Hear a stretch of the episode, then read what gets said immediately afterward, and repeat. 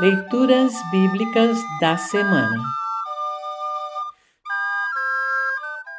O salmo para o quarto domingo após Pentecostes é o Salmo 66, 1 a 7.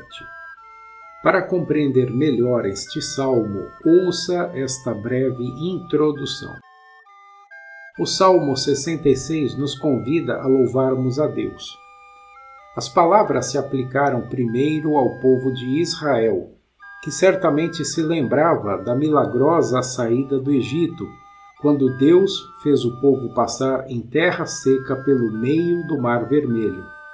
Êxodo 14 e 15.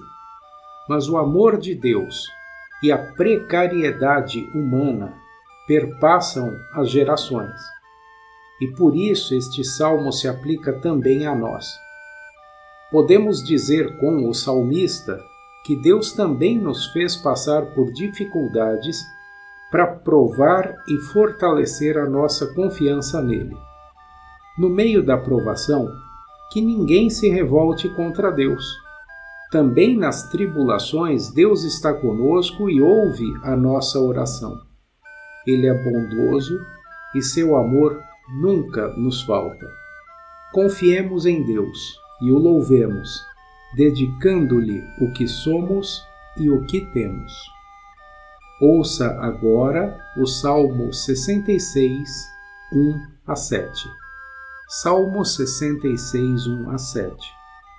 Salmo, canção ao regente do coro. Que todos os povos louvem a Deus com gritos de alegria cantem hinos de louvor a Ele, ofereçam a Ele louvores gloriosos. Digam isto a Deus: como são espantosas as coisas que fazes.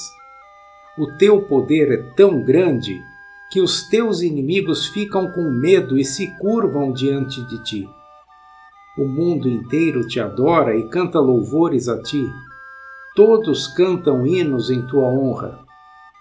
Venham e vejam o que Deus tem feito, vejam com espanto as coisas que Ele tem feito em favor das pessoas.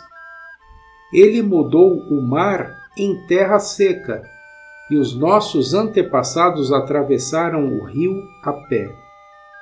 Ali nos alegramos com o que Ele fez. Pelo seu poder, Ele governa para sempre e os seus olhos vigiam as nações que ninguém se revolte contra Deus. Assim termina o salmo para esta semana. Congregação Evangélica Luterana Redentor Congregar, Crescer e Servir.